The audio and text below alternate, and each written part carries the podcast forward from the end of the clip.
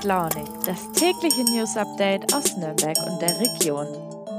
Guten Morgen und herzlich willkommen zu Früh und Launig. Es ist Mittwoch, das heißt Bergfest, die Hälfte der Woche ist geschafft und das Wetter spielt ja aktuell in der Region auch mit. Ich bin gestern und heute das erste Mal seit langem wieder mit dem Fahrrad zur Arbeit gefahren und auch wenn es morgens echt noch kalt ist, tut es gut zu spüren, dass der Frühling kommt. Das Thema Verkehr und Mobilität in Nürnberg habe ich heute auch auf dem Zettel. Hier aber zunächst mal der Überblick für die heutige Sendung. Es ist Mittwoch, der 9. März.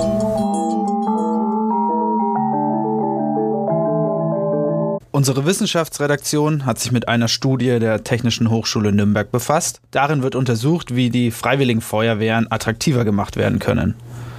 Dann soll Nürnberg fußgängerfreundlicher werden. Und zuletzt habe ich einen Reporter der NN zu Gast, der einen Hilfskonvoi an die polnisch-ukrainische Grenze begleitet hat und von seinen Eindrücken berichtet.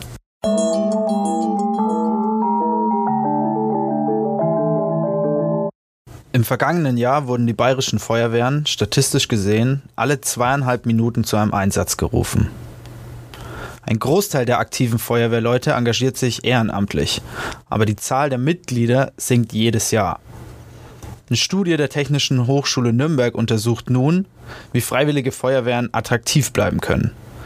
Unsere Wissenschaftsredakteurin Isabella Fischer hat sich mit Beteiligten der Studie und einigen ehrenamtlichen Feuerwehrmännern unterhalten. Isa, erzähl doch mal, worum geht's da genau? Ja, hi Lukas. An der Technischen Hochschule gibt es das Forschungsprojekt Wer löscht morgen? Und die Professorin Doris Rosenkranz von der Fakultät Sozialwissenschaften will herausfinden, was genau getan werden muss, dass neue Einsatzkräfte rekrutiert werden können und somit eben auch das Bestehen der Freiwilligen Feuerwehren in Zukunft gesichert werden kann. Warum sinkt denn die Zahl der Einsatzkräfte überhaupt? Ja, das hat ganz verschiedene Gründe. Ich habe mit Sebastian Müller gesprochen. Er ist Kommandant bei der Freiwilligen Feuerwehr in Kirch-Ehrenbach im Landkreis Forchheim. Er ist schon mit 14 Jahren in die Freiwillige Feuerwehr eingetreten. Ja, und ein Riesenfaktor ist nämlich der Faktor Zeit. Seine Kollegen und er, die sind 24 Stunden am Tag erreichbar und es ist egal, ob sie gerade beim Abendessen mit der Familie oder auf einer Geburtstagsfeier oder sonst wo sind. Wenn ein Alarm ausgelöst wird, müssen sie kommen. Nebenbei muss ja aber auch noch Geld verdient werden. Das ist ja alles ehrenamtlich. Es ist also ja super zeitintensiv. Das passiert alles neben dem normalen Job. Und immer mehr Menschen arbeiten ja auch nicht mehr an dem Ort, wo sie wohnen, sondern pendeln. Im Fall von Sebastian Müller arbeitet er zum Beispiel in Erlangen. Das sind rund 25 Kilometer von Kirch-Ehrenbach. Wenn also ein Einsatz ist, ist er erstmal, ja, nicht zur Stelle. Das ist derzeit echt ein großes Sorgenkind, meinte er, und die haben auch noch nicht die Lösung gefunden, wie man das denn künftig lösen könnte. Und ja, in Nürnberg gibt's mit der Berufsfeuerwehr zwar schon eine gute Daseinsvorsorge, aber in den ländlichen Regionen ist das eben nicht mehr garantiert. Und das könnte künftig wirklich zu großen Problemen führen. Und Sebastian Müller meinte auch, wenn eben die freiwilligen Feuerwehren sozusagen aussterben, dann hat die Gemeinschaft als Ganzes ein Riesenproblem. Und was für Befunde hat denn jetzt die Studie zutage gefördert? Äh, Gibt es denn schon Ideen, wie man das Ehrenamt und vor allem die freiwilligen Feuerwehren wieder attraktiv gestalten kann? Ja, Doris Rosenkranz von der TH Nürnberg hat da schon ein paar Ideen. Sie möchte vor allem den Anteil der Frauen, der derzeit nur bei 10 Prozent liegt, erhöhen. Und auch Menschen mit Fluchterfahrungen könnten bei der Freiwilligen Feuerwehr helfen. Und das könnte auch attraktiv gemacht werden mit beispielsweise dem Erwerb von sogenannten Soft Skills, also persönlichen Kompetenzen, die bei Bewerbungen in Unternehmen gern gesehen sind. Das könnte also auch einen Beitrag zur Integration leisten. Ja, und auch das Thema Anerkennung soll untersucht werden. Doris Rosenkranz meint, ja, mit einem fränkischen Bastscher oder einer goldenen Anstecknadel kommt man nicht mehr weit. Und Sebastian Müller hat vorgeschlagen, dass man irgendwie vielleicht so eine Art Feuerwehrrente oder eine Aufwandsentschädigung einfach einführen könnte. Er meint aber auch, dass das jetzt nicht der Auslöser sein würde, dass sich Leute wirklich bei der Freiwilligen Feuerwehr engagieren. Da muss man einfach gucken, ja, wie man eben positive Reize schaffen kann, dass die Leute wirklich auch zukünftig kommen.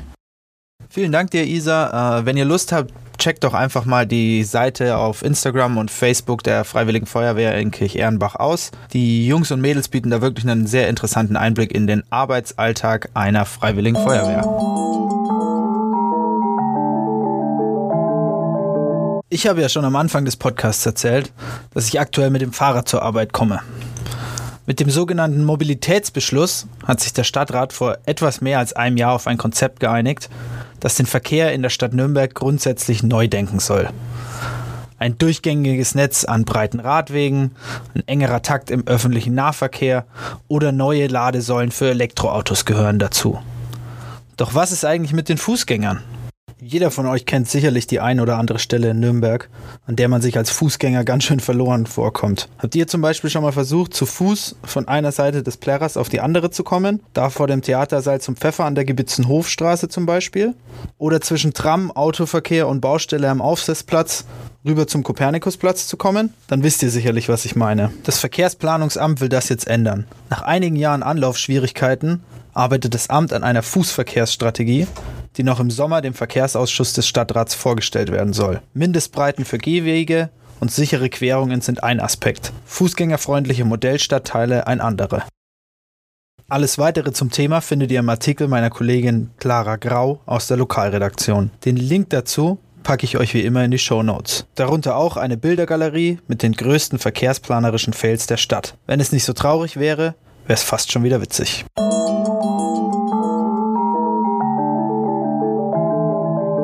Timo Meyer ist 19 Jahre alt, Student und äh, unter anderem freier Mitarbeiter für die Nürnberger Nachrichten.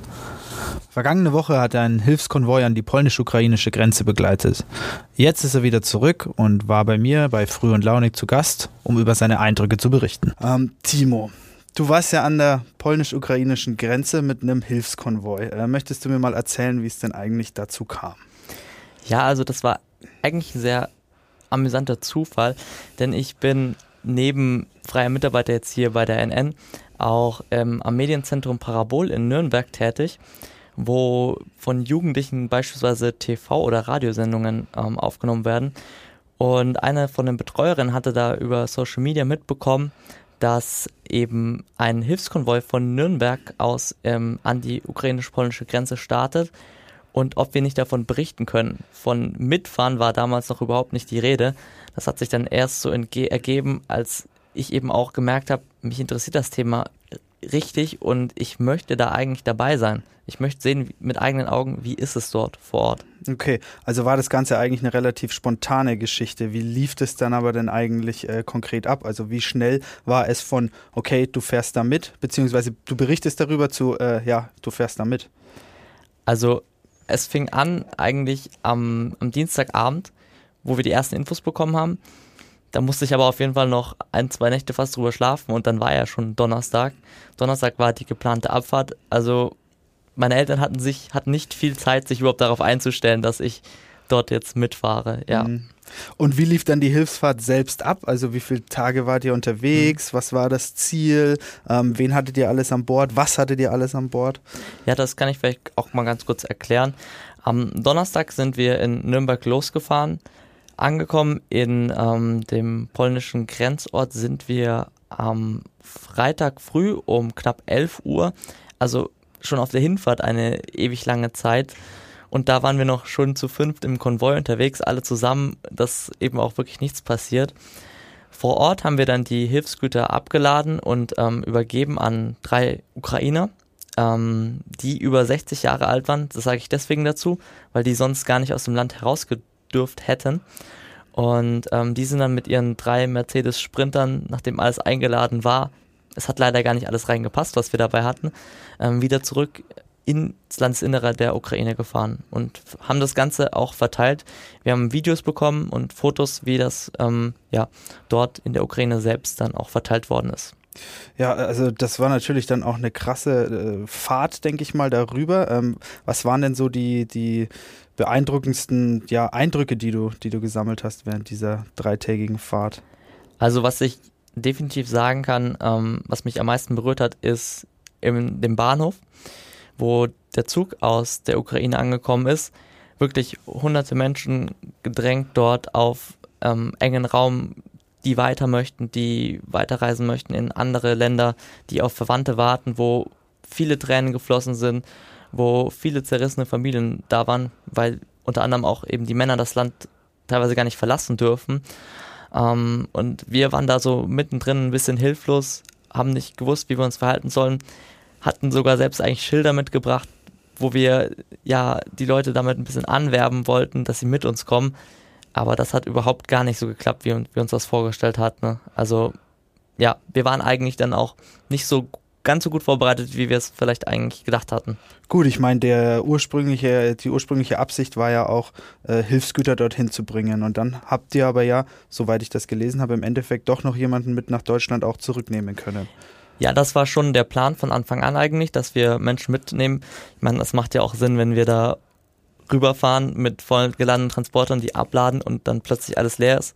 Warum sollen wir den Platz nicht nutzen, um ähm, ja, Menschenleben dort zu retten und ähm, willige Leute, die ähm, vielleicht nach Deutschland möchten, gerne rüberzunehmen. Und ähm, das ist dann so weit gekommen, dass wir 20 Menschen aus der Ukraine bzw. von der polnisch-ukrainischen Grenze mit zurück nach Deutschland genommen haben. Okay, und äh, einige davon haben es dann sogar bis mit nach Nürnberg äh, geschafft mit euch gemeinsam. Wie ist das dann abgelaufen? Was ist da dann passiert? Ja, also ich kann jetzt nicht genau sagen, wie viele nach Nürnberg gekommen sind. Das war jetzt ein bisschen unklar, weil sich der Konvoi aufgeteilt hatte. Bei uns im Auto saßen zwei ähm, Ukrainerinnen, eine Mutter mit ihrer Tochter, die wir ähm, dann in ein Hotel einquartiert hatten hier.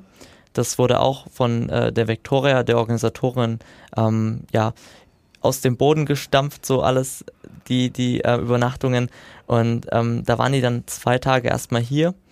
Und wir haben uns relativ früh auch schon darum gekümmert, dass sie weiter können, weil das ursprüngliche Ziel war nicht Nürnberg, sondern die Schweiz. Ja. Seid ihr mit ihnen noch in Kontakt? Haben sie es geschafft zu ihrem Ziel? Ja, da müsste ich mal nachfragen. Also ich persönlich habe jetzt keinen Kontakt zu ihnen, aber ein Kollege von mir hat den Kontakt. Ich denke es aber schon, sie waren auf dem Weg. Ja. Und möchtest du vielleicht noch ein bisschen was über die Organisatorin des ganzen Konvois äh, erzählen? Ja, War also diese Victoria? Ja, also Victoria hat von sich immer gesagt, sie ist nur eine Einzelperson, die in drei Tagen, in 72 Stunden eine Hilfsaktion aus dem Boden gestampft hat. Also sie hat mir, sie hat mir auch viel über ihre Motivation erzählt, dass sie eben selbst Erfahrungen schon damit machen musste mit Flucht und ähm, dass sie nicht möchte, dass andere Personen ja traumatisch irgendwie davon ähm, betroffen sind. Betroffen sind, ja. Ja, ja. Und äh, plant ihr dann so ähnliche Hilfsaktionen nochmal? Äh, weißt du da mehr? Ja, also es ist im Moment ein bisschen ähm, schwierig, weil wir noch sehr viele Hilfsgüter haben, die in Nürnberg aktuell lagern. Aber ähm, gleichzeitig natürlich ähm, jetzt unklar ist, ob die nicht vielleicht auch sogar gleich hier benötigt werden. Also da muss ich sagen, es gab mal kurzzeitig auf jeden Fall ähm, ja, Gedanken über eine zweite Fahrt. Konkrete Pläne gibt es meines Wissens aber jetzt noch nicht. Alles klar. Vielen Dank dir, Timo. Alles weitere zum Hilfskonvoi und äh, Timos Fahrt ins Krisengebiet erfahrt ihr in seinem Artikel. Außerdem halten wir euch natürlich auch auf nn.de in unserer Zeitung und auf nordbayern.de auf dem Laufenden. Damit sind wir auch schon am Ende der heutigen Ausgabe angelangt. Ich bedanke mich recht herzlich fürs Zuhören bei euch, freue mich auf morgen und wünsche euch einen angenehmen Start in den Tag.